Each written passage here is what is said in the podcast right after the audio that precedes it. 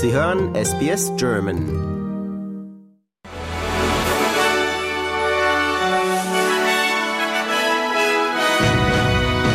Sie hören den SBS German Newsflash an diesem Donnerstag, dem 24. August. Mein Name ist Benjamin Kantak.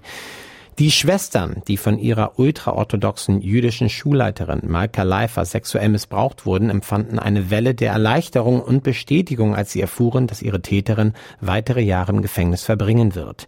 Leifer wurde heute zu 15 Jahren Haft verurteilt, nachdem sie von einer Jury wegen 18 Anklagepunkten, darunter Vergewaltigung und sexueller Übergriffe, schuldig befunden wurde.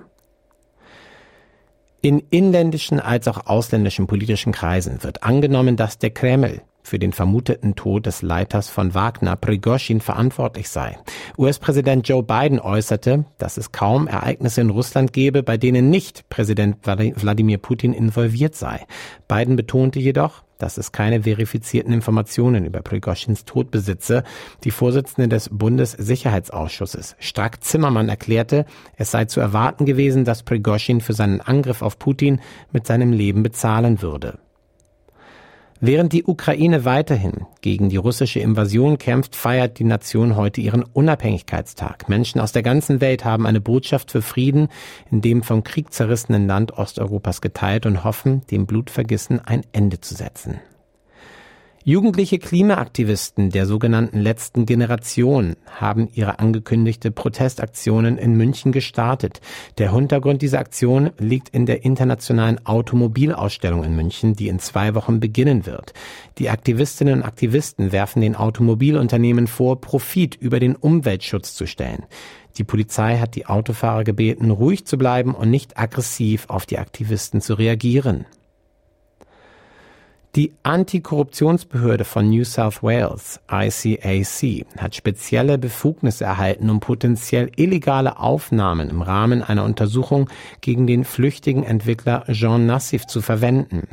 Die Independent Commission Against Corruption hat formell um das Recht gebeten, die Aufnahmen im Rahmen ihrer Untersuchung zur mutmaßlichen Beeinflussung von Planungsentscheidungen durch das Stapeln eines Stadtrats in Sydney verwenden zu dürfen.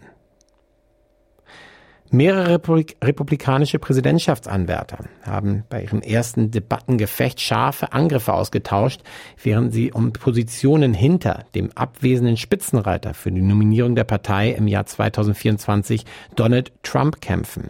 Insbesondere gestern wurde Vivek Ramaswamy, der 38-jährige Technologieunternehmen, politische Neuling, der in jüngsten Umfragen überraschende Stärke gezeigt hatte, von einigen seiner erfahreneren Rivalen mit einer Reihe von Beleidigungen konfrontiert.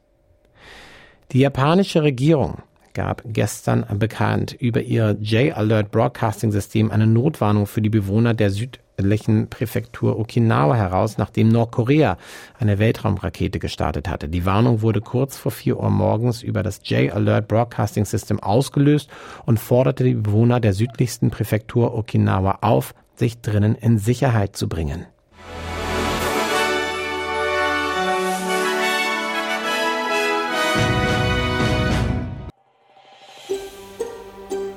Lust auf weitere Interviews und Geschichten?